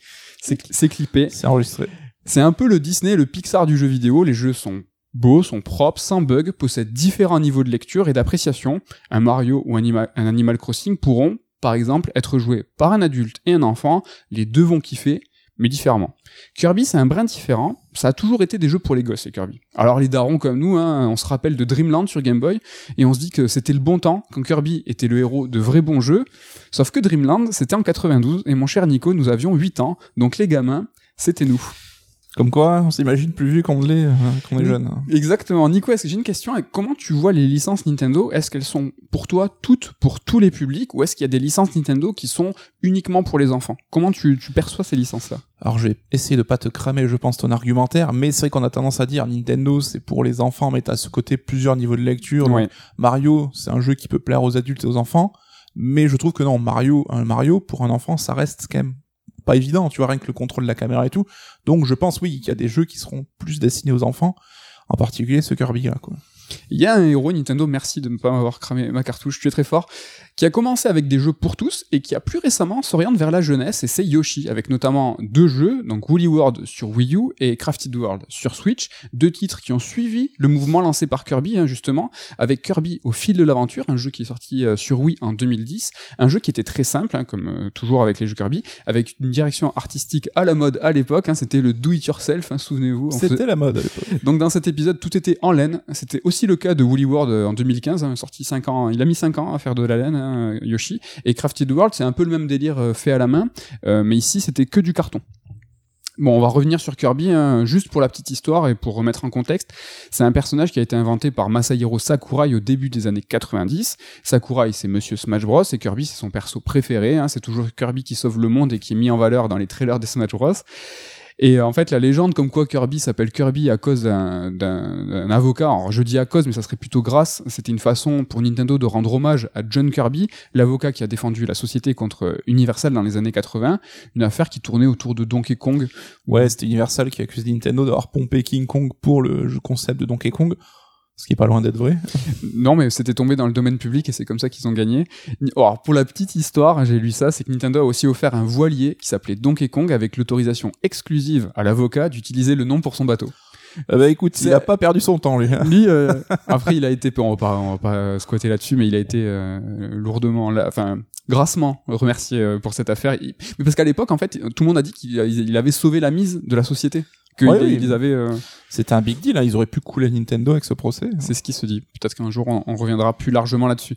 Kirby, c'est pas n'importe qui. hein. Pour vous donner une idée en quelques chiffres, Kirby, c'est 19 jeux de la série principale et 13 spin-offs. Si on mesure la puissance d'une série à son nombre de spin-offs, Kirby, c'est pas loin d'être le patron, juste derrière Mario, évidemment. Et je pense qu'il y a une chronique à faire sur les spin-offs. hein. Tout ce qu'on a dit sur les top 3 et tout, euh, je me note ça dans un, dans un coin de la tête. Et là, on voit très bien comment on est filmé que j'ai rien noté, donc euh, c'est que je l'ai écrit. Mais est-ce que je viens de dire, est-ce que je l'ai écrit? Je ne sais pas. Mais bon, maintenant qu'on est filmé, faut faire gaffe un petit peu. euh. Mais Kirby, il y a, il y a un jeu par an au moins, je pense. Euh, Ouais, pas loin, il- quoi. ça a accéléré là, ces dernières années. Alors, c'est peut-être pas par an, mais en ressenti. En tout cas, c'est vrai qu'il il- il revient, il revient tout le temps. Mais bon, Kirby et le monde oublié, donc le nouveau. euh, pourquoi c'est bien Pourquoi c'est un excellent jeu? Alors, pour vous l'expliquer, je pourrais ne donner qu'un seul argument. C'est le respect de son public. On en parlait tout à l'heure. Tout à l'heure. Alors, même si le jeu est pour les gosses, car il faut l'avouer, hein, le jeu est pour les gosses, il reste très inventif. Tout le temps, il y a des idées de game design de partout. Ce Kirby, il est très varié dans les mondes visités et dans le gameplay même si je trouve hein, que la répétitivité c'est pas forcément un frein et un point négatif pour le jeune public. Bah déjà parce que les gamins, bah, ils aiment bien quand ça se répète et que ça sert aussi à l'assimilation des mécaniques de jeu. Donc bon, néanmoins ce Kirby, il est vraiment très très varié. Donc ce Kirby va garder un core gameplay, hein, comme on dit quand on est stylé. Tout le temps, ce core gameplay va être similaire. Le tronc commun, ça va être d'avaler les ennemis. Mais comme je le disais tout à l'heure, hein, je parlais de respect. Nintendo va grave respecter, il va pas du tout être flemmard. Façon Mario Galaxy pour les enfants, ce Kirby, il va enchaîner les idées, les défis, sans jamais s'essouffler. Le titre, je l'ai terminé en une dizaine d'heures. Euh, Il y a six mondes avec cinq niveaux par monde, sauf le dernier, euh, ça se dédouble un peu. On est sur 26 niveaux. Je trouve ça vraiment en masterclass en termes d'idées. Alors toujours pareil, articulé pour les enfants. hein. Je parlais tout à Mm. l'heure de Mario Galaxy, mais ça reste dense euh, et riche, quoi. Vraiment, euh, c'est plutôt cool. Ouais, ouais, bon, moi j'ai fait juste les deux premiers mondes et c'est vrai que euh, il y a de quoi faire, ça reste varié. Alors c'est marrant parce qu'il y a cette thématique un peu fin du monde qui, qui, qui surnage un petit peu, mais La fin est un peu dark. ils arrivent quand même à, à varier un petit peu les effets, quoi. Il y a un petit twist, si vous avez joué à la démo, on avait l'impression que c'était un, un titre à la Mario à l'ancienne, où tu vas sélectionner, avoir deux niveaux, un boss. Et en fait, c'est un peu différent. Le vrai jeu, t'as ton Mario, t'as ton Mario, t'as ton Kirby sur ta, sur ta petite étoile, et tu vas te balader, tu vas survoler en fait des, des grandes plaines où il va y avoir des mondes bonus et les vrais, les vrais mondes. Ça reste euh, au final exactement la même chose, mais c'est juste que t'as un petit twist. Le jeu est plus riche que ce que la Oui. démo montrait. Bon, c'est clairement du Mario 3D World dans l'inspiration globale, je pense. Tellement. Le respect, ça se matérialise aussi par un jeu qui est fini, qui est propre, qui est nickel et qui est sans bug. C'est pas parce qu'un enfant ne va pas remarquer ou faire attention, tu vois, à une texture dé- dégueu ou à un petit bug de collision qu'il faut sortir, tu vois, des jeux pas terminés. Et d'ailleurs, euh, c'est ce qu'on dit pour la nourriture, les enfants sont le public le plus difficile à convaincre et ça, c'est un argument que je t'ai piqué, je t'ai déjà entendu dire. C'est vrai que les enfants, faut pas, je parlais de respect, euh, bah, faut leur servir quelque chose de propre, quoi. Oui, parce qu'ils n'hésiteront pas à dire euh, c'est nul et à lâcher l'affaire tout de suite, quoi, si ça leur correspond pas direct, quoi. fin connaisseur de Top Chef, l'épreuve des enfants est redoutée. Exactement. C'est vraiment pas simple de les convaincre. Un mot sur la caméra, hein, qui est à mon sens brillamment gérée. Tu vois, c'est une caméra fixe façon Mario 3D World et pas du tout une caméra libre façon Mario Odyssey, qui a pu nous décevoir, mais c'est au final tout à fait logique vu que le jeu est pour les enfants et l'appréciation de la 3D pour un novice, bah, c'est pas simple du tout. Là, dans ce Kirby, c'est impossible de prendre la caméra à défaut, elle se gère seule et le jeu va aussi, en fonction de l'angle de vue, faire en sorte qu'un objet touche un ennemi, même si en réalité, l'ennemi n'était pas réellement en face quand t'as jeté le projectile. Mm. C'est vraiment des facilités, des petites gruges de développement Ouais. pour faciliter. Mais c'est vrai que nous qui sommes nés avec, le double stick, c'est devenu naturel, mais c'est là où aussi on voit la différence entre un public plus ou moins habitué, c'est que la gestion d'un double stick, y compris pour des gamins, c'est loin d'être évident en fait. Et que tu l'as dit, hein, mais ce, ce, cette caméra, c'est vraiment l'élément qui me fait dire qu'on s'adresse à un public différent d'un Mario pour euh, ce Kirby, quoi. Carrément. Un autre bon argument pour dire que ce Kirby est un super jeu pour enfants, c'est qu'il propose un mode coop, un mode parfait pour vivre l'expérience avec son enfant. En fait, Nintendo propose souvent ce genre de, de mode. Hein. Dans Mario Galaxy, tu vois, t'avais un petit curseur où tu pouvais choper des étoiles. Dans Odyssey, tu pouvais jouer Capi, enfin un Mm. second personnage. pouvait C'était un peu limité quand même à chaque Alors, fois. ces deux exemples, c'est vraiment limité, c'est vraiment de l'accompagnement. Là, ça reste un petit peu plus dense. T'as un second personnage. Un mot sur le meilleur mode coop, hein, c'est un jeu Nintendo encore. hein. C'est Luigi's Mansion 3, qui est un GOTY. Je t'allais dire Captain Todd. Non, mais, mais attention, juste un petit mot sur ce mode coop de Luigi's Mansion 3. C'est un mode qui se débloque qu'après au moins une heure de jeu. Donc si vous êtes chaud, vous dites allez, on se le fait à deux, méfiez-vous. C'est-à-dire que euh, il arrive qu'après, et c'est pas un jeu pour les petits. Ouais. je- c'est un, j'allais dire, c'est un vrai jeu. Et là, tu vois, j'ai manqué de respect. C'est moi, je me fais moi-même. euh, bloquer. Mais euh, Kirby aussi, il faut attendre au moins un premier monde, je crois, il y a au moins 10 minutes de jeu, quoi. Ouais, c'est pas une. Luigi's Mansion, c'est c'est du vécu. Hein. C'est que t'attends une heure et que la personne à côté de toi me, dit, ben, on devait pas jouer à deux. Euh, ben, si, si, j'arrive. Bon, allez, pour la blague, après avoir joué à la démo du dernier Kirby, je trouvais qu'il y avait un parallèle intéressant à faire entre ce Kirby et Balan. Et en fait, c'est pas pour rigoler, hein, c'est carrément ça, je trouve. Déjà, les deux personnages principaux, ils vont absorber les capacités des ennemis pour se, pour les approprier et les réutiliser. Dans les deux jeux, tu récupères des bébêtes chelous qui vont former un village base. Et dans Balan, tu sais pas à quoi ça sert. Et dans, et dans Kirby, en fait, tu collectionnes des capsules façon gacha. Alors ça, c'est un truc qui est très japonais, mais c'est surtout très Sega. Alors Balan, c'est pas Sega, mais bon, Yuji Naka, tout ça, t'as compris. Bon, Balan, je pense que c'est pas un bon jeu pour enfants dans le sens où il est un peu cassé, un peu buggé et pas très didactique. On peut s'y amuser et trouver des bienfaits si t'es dans l'expérimentation. Ken l'avait beaucoup apprécié. Je trouve que Balan, c'est quand même l'anti-jeu pour enfants, c'est l'anti-Kirby, même si les deux se ressemblent un peu. Mais bon, je pense que vous entendrez pas du tout ce que je viens de dire, que j'ai été censuré par Ken, hein, qui monte l'émission en ce moment. D'ailleurs, salut Ken. Euh, et en fait, j'aimerais lui demander à Ken de pas me détester, car en plus d'avoir blasphémé sur Balan à l'instant, je m'apprête à dire du mal du film Sonic 2. Oh là là là la désillusion. Alors, t'as vu le film, je t'ai pas demandé exprès ton avis, donc c'est un peu le moment crucial.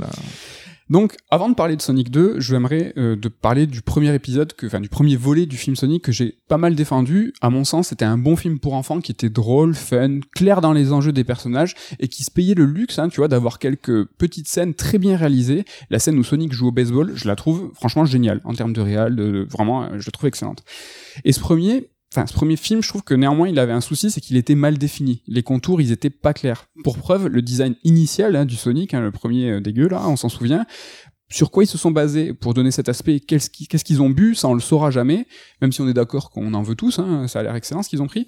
Perso, juste sur ce point très précis du redesign de Sonic, j'étais contre le fait que ça soit les gens qui fassent infléchir la direction artistique du projet, même si là, le résultat s'est révélé bien meilleur après la levée de bouclier bon, c'est un euphémisme, hein, c'était vraiment, vraiment meilleur.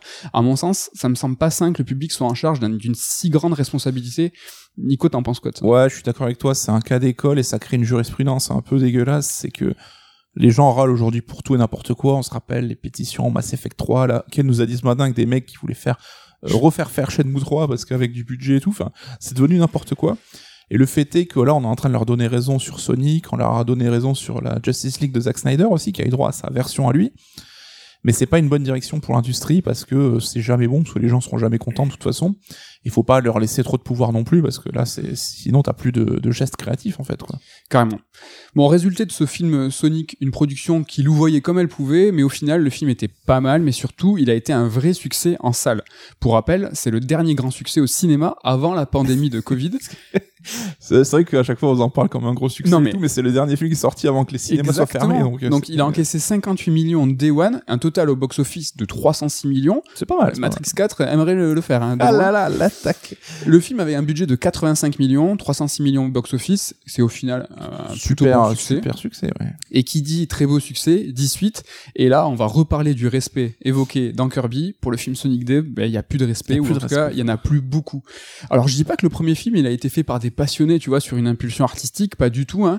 Mais le premier film, en fait, il a surpris. Il a surpris le public qui finalement, ben, s'est pas vu servir, servir une bouse infâme.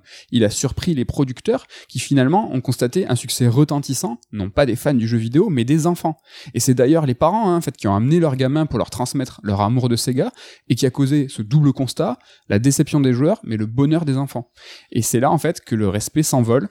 Pour Sonic 2, le public cible, il est à présent défini, c'est les enfants, maintenant c'est sûr. Donc en fait, ils ont lancé le chantier, tu as d'une suite ultra rapidement avec le même réalisateur qui s'appelle Jeff Fowler, dont il faut préciser que les deux Sonic sont ses seuls longs métrages en tant que réalisateur. C'est un spécialiste des effets spéciaux, on en reparle dans deux secondes. Il a bossé sur Shadow, The Hedgehog, donc Shadow le... Sur le jeu Shadow Ouais, ouais, en tant- il a bossé sur des films d'animation. Donc la production de Sonic 2 a été lancée un petit peu à la hâte. On gonfle un petit peu le budget quand même. On part sur 110 millions, 85 le premier. On va appuyer le marketing, mais surtout, surtout, surtout, on perd pas de temps. Et en effet, le temps de production a été plutôt très court. On parle de deux ans, deux ans avec le Covid. Et oui, oui, donc euh, dit comme ça, ouais. Le résultat, c'est un film pas, pas terminé. Visuellement, les personnages sont bien modélisés, mais les scènes sont pas finies. C'est flou, ça aliase, c'est dégueu. Jim Carrey, pourtant le point fort des deux films, hein, moi j'adore Jim Carrey, il est souvent mal incrusté, on voit presque les câbles en fait qui, qui le font léviter. Ah merde. Bah, j'ai trouvé aussi, en plus de cette catastrophe technique, je trouve, euh, je l'ai trouvé moins drôle car moins naturel. C'est appuyer l'hu- l'humour de situation. Il y a une scène de danse qui est assez gênante. C'est moins bien écrit entre guillemets si je puis dire. Mais bon, je suis pas un enfant, donc je peux pas dire. Je suis allé voir le film à 17h. C'était blindé de gamins et ça rigolait beaucoup. Donc bon. Je reviens à ce que je disais tout à l'heure. Est-ce que je suis apte à juger si le film est bon pour les enfants ou pas? En plus, Sonic, je sais pas si tu seras d'accord, mais c'est vrai que les jeux ont un peu plus de mal et ils ont pas forcément un rythme ultra soutenu de sortie. Sonic devient presque un perso plus connu par les enfants pour les dessins animés, pour les goodies, pour tout ça, que pour les jeux vidéo. Donc, est-ce que c'est pas normal finalement qu'ils s'orientent vers eux là-dessus? En tout cas, c'est clair. Et euh, le premier film était vraiment très très bien fait pour eux, mais je pense pas que c'était à dessein. Je parlais de, de surprise. Juste un mot, tu parles des enfants, je parle un mot sur la longueur que je trouve pas du tout adapté aux plus jeunes. C'est un film qui est long, il fait deux heures, c'est trop long, car en plus il se passe pas grand chose. Et la partie cinématique, elle était assez instable, hein, je vous l'ai dit. En fait, ils ont comblé euh, avec toute une scène de mariage avec aucun perso tiré et uniquement des acteurs. Et encore une fois, c'était assez gênant, pas très drôle. Et pour le coup, clairement, ça c'est du remplissage. Et dans la salle, on sentait que c'était un petit peu, euh, c'était palpable. flottement, quoi, ouais, ouais. c'était assez. euh, Le film, je pense qu'il pourra plaire aux fans. Les clins d'œil, ils sont nombreux, assez sympas, mais je trouve qu'il y a que ça. À mon sens, c'est pas un très bon long métrage, que ça soit pour les adeptes des jeux Sonic ou pour les enfants qui ne connaissent pas la licence. Tu l'as évoqué, peut-être que maintenant ils connaissent la licence avec les jouets ou avec les, euh, les, dessins animés. Mais comme je le dis plus tôt, c'est assez compliqué pour moi de, de juger à la place d'un enfant. Mm. Toi, est-ce que il te tente? T'avais, t'avais, t'es allé voir Sonic 1 avec nous? Oui, mais alors j'étais, moi ce qui faisait délirer, c'était d'y aller avec toi et Ken, parce que je savais que vous étiez à fond et tout, et j'avais pas passé un mauvais moment. Comme tu l'as dit, je pense que c'était un film pour enfants solide. Après, là, je me base que sur la com du 2, mais le 1, je trouvais ce cul entre deux, deux chaises. avec- Ouais. Est-ce que c'est euh, l'univers de Sonic qui est mis en avant, ou est-ce que c'est, c'est Sonic qui arrive dans notre univers à nous? Donc on était plus dans notre monde à nous que dans le monde Sonic. C'est le vrai. 2, j'avais l'impression qu'il partait à fond sur la, la piste du fanboy, en mode on recentre sur la mythologie Sonic, les persos Sonic.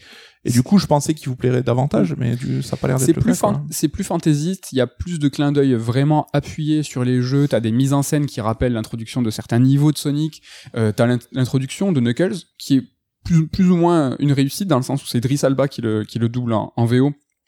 Et je le trouve assez drôle, il est sur un humour de décalage. En fait, c'est, il est, c'est tort. C'est qu'il il, il parle très bien, euh, il comprend pas la situation, il est toujours en décalage. Et franchement, à la fin, c'est assez. moi, je l'ai trouvé assez drôle ce personnage.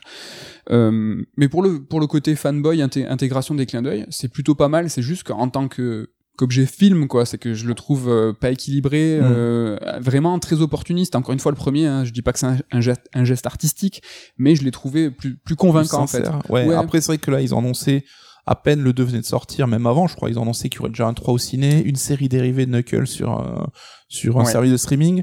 Tu sens que ça devenait déjà un peu le mode vache à lait, quoi. Ben, c'est que ça fonctionne et allez, on y va. Et donc, je parlais de respect. Alors, euh, il y a une button scene aussi dans, dans le 2 euh, qu'on voit venir. Je vais pas vous en parler, on en parlera en off. Ça me Moi, je serais prêt à parier sur ce qui se passe. là. Mais tu me diras si j'ai raison ou pas. Ça me, je suis un peu déçu, mais c'est sympa, c'est quand même sympa. Bon, Ken, il vous, a- il, pour- il vous parlera peut-être de ce Sonic 2 dans un Sur Strike qu'on va faire ce mois-ci avec toute la team. Il aura des arguments pour défendre le film Lui, que, kiffé, lui lui, a ouais. plus apprécié. Bon, pour conclure sur cette fameuse difficulté de juger une œuvre pour enfants, euh, ben, on peut se demander est-ce que l'œuvre elle est honnête, est-ce qu'elle respecte son public, mais en général, je trouve au global, on est assez dur en fait avec les, les œuvres pour enfants. Tu vois, j'ai l'impression qu'on les juge comme s'ils devaient, que ces jeux et ces films devaient être pour tous les publics. Tu vois, certaines œuvres y parviennent, mais pas tous, tu vois. Et c'est quand même assez rare qu'une œuvre soit comme ça globale et va parler à tout le monde. A- Quand ça arrive, on est sur des films, des livres de génie, tu vois.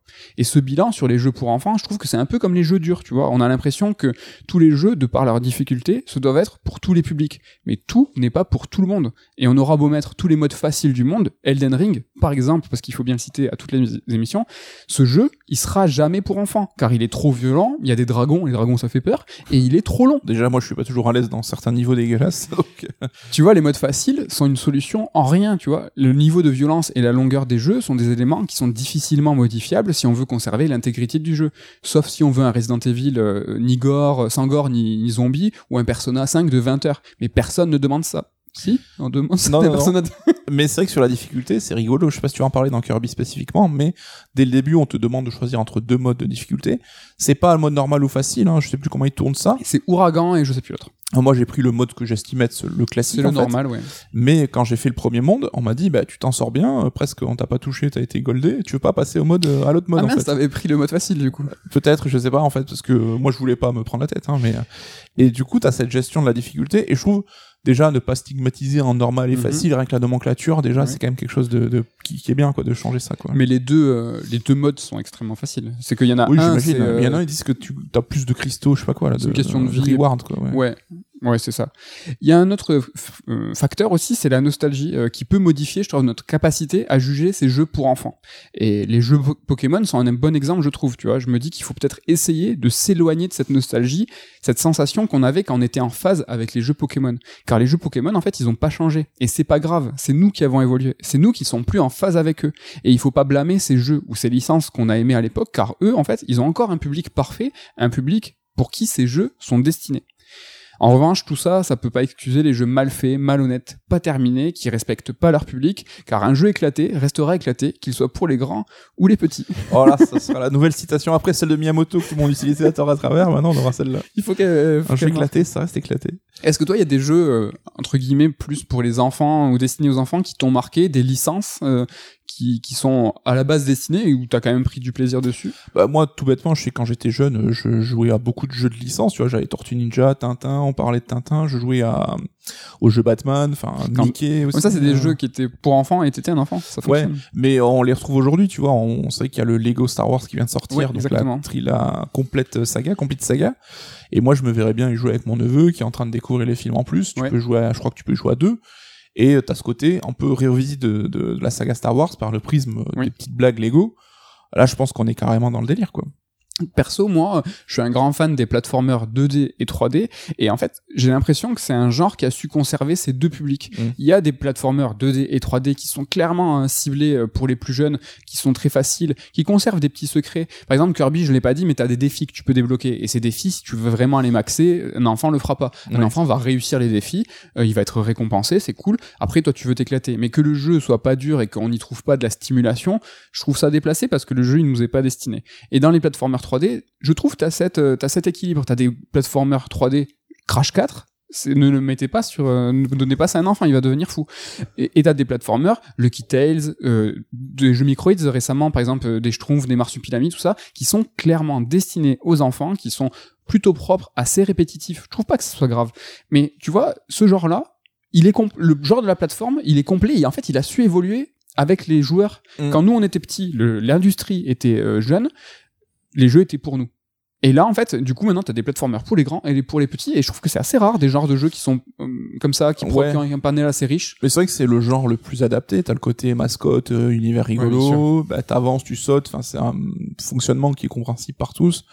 Donc là-dessus, ça m'étonne pas que ce soit le genre aujourd'hui qui soit un peu emblématique euh, là-dessus, quoi. Et t'as les jeux Nintendo, je trouve qu'ils sont vraiment, la, plupart du temps, avec ces deux niveaux de lecture, pour tous, où t'as, tu vois, Breath of the Wild, j'ai beaucoup entendu des parents dire que leur enfant séchait sur, enfin, euh, squattait, je pense trop mal. tu vois, ils il, il squattait la console avec Breath of the Wild. Ouais, ça m'étonne un peu, moi, de mon point de vue. mais Ça m'étonne un peu, euh, mais au final, tu vois, t'as vraiment une, une, une importance à l'exploration. Tu peux aller faire ce que tu veux. Rappelons-nous, quand nous, on était gamins, on n'a jamais dépassé le niveau 2 de plein de jeux. Ben là, peut-être que tu vois, ils se retrouvent à zoner dans les mêmes endroits, à avoir oui, peur en euh, disant. le côté bac à sable. Enfin, Le côté bac à sable. c'est pour les enfants, hein, c'est là où ils s'amusent. Et je pense que rien de pouvoir tester le monde, de dire ah tiens, j'envoie du vent et je peux décoller derrière, enfin, ça doit éclater tout le monde. Ça c'est. euh, Et Breath of the Wild, qui a un niveau euh, de lecture ultime des gamers, d'industrie, qui révolutionne le, le genre du monde, du, enfin, c'est pas le genre du monde ouvert, mais l'approche du monde ouvert. Bah ouais, mais ça, c'est Nintendo, sont quand même assez rares. Tu vois, Sony, on parlait de l'éditor- l'éditorial, c'est Last of Us 2, c'est God of War, quoi. Ouais, Enfin, là c'est clairement pas pour les mioches. et Même si, tu vois, on avait eu un débat sur Sackboy euh, au moment du lancement de la PS5, Ouais, ouais, ouais. et avec justement cette approche où moi je me disais que je m'endormais en jouant, mais qu'on était vraiment sur un profil, bah là clairement le jeu pour la, toute la famille, quoi. Ouais, moi je pleurais de joie, moi je m'endormais pas. Voilà, pour les jeux, les œuvres pour enfants, Sonic 2, du moins de respect, Kirby, beaucoup de respect, Nintendo au global. N'hésitez pas à nous dire bah, si vous euh, vous aimez euh, les jeux pour enfants, si comment euh, pas nous parler de la difficulté de les juger, de les apprécier, de les appréhender. C'est pas forcément évident. Euh, Est-ce que tu as de quoi euh, nous teaser euh, pour la semaine prochaine? Eh bien, ça dépendra de toi. C'est Parce vrai? que je me, me fixe et j'attends que tu fasses ta chronique Chrono Cross. Ouais. Pour me venir avec une chronique Ouais. un peu liée. Donc, est-ce que ce sera la semaine prochaine ou pas? On a eu la chance de, de, de s'essayer à Chrono Cross euh, plus d'une semaine avant la sortie. Je suis dessus, mais je pense que ce sera pas pour la semaine prochaine. La semaine prochaine, je pense qu'il y aura cette chronique sur euh, Triangle Strategy. Attention, ça fait trois fois que tu la promets là. Je pense Ça que fait même un plus. gage là. Mais je vais le finir à force, tu vois. Parce que à la base, moi, ma chronique, c'était pourquoi j'ai abandonné Triangle Strategy. Et en fait, peut-être que je vais devoir réécrire un bout parce que ben, Pourquoi j'ai fini Triangle fini Voilà, normalement, ben, en fonction de... bon, ça sera pas Chrono Cross, va falloir trouver un truc du coup, et sûrement un, un truc sur le Tactical RPG et Triangle Strategy, mais Chrono Cross arrivera dans quelques semaines. Mais voilà, ben, merci à toi. euh, N'hésitez pas à nous dire... à toi, euh, merci à vous. ce Euh, retour euh, vidéo, si c'est cool, voilà, il y a, il y a un intérêt. Les, les podcasts étaient disponibles euh, sur YouTube en format vidéo uniquement maintenant, enfin, en format audio uniquement. Maintenant, il y a un petit support visuel. Bon, voilà, on est quand même deux mecs euh, assis sur une table. Je sais pas si euh, L'intérêt est limité, mais Voilà. on sait quoi. Il y a des gens qui préfèrent voilà, avoir un support vidéo, des trucs qui bougent, même si c'est pas très spectaculaire. hein. l'occasion, voilà, de faire la bise à tout le monde, à la rédac, à Damien, à Ken et à Ludo, de vous dire à la semaine prochaine et de vous dire à la semaine prochaine. Bye bye.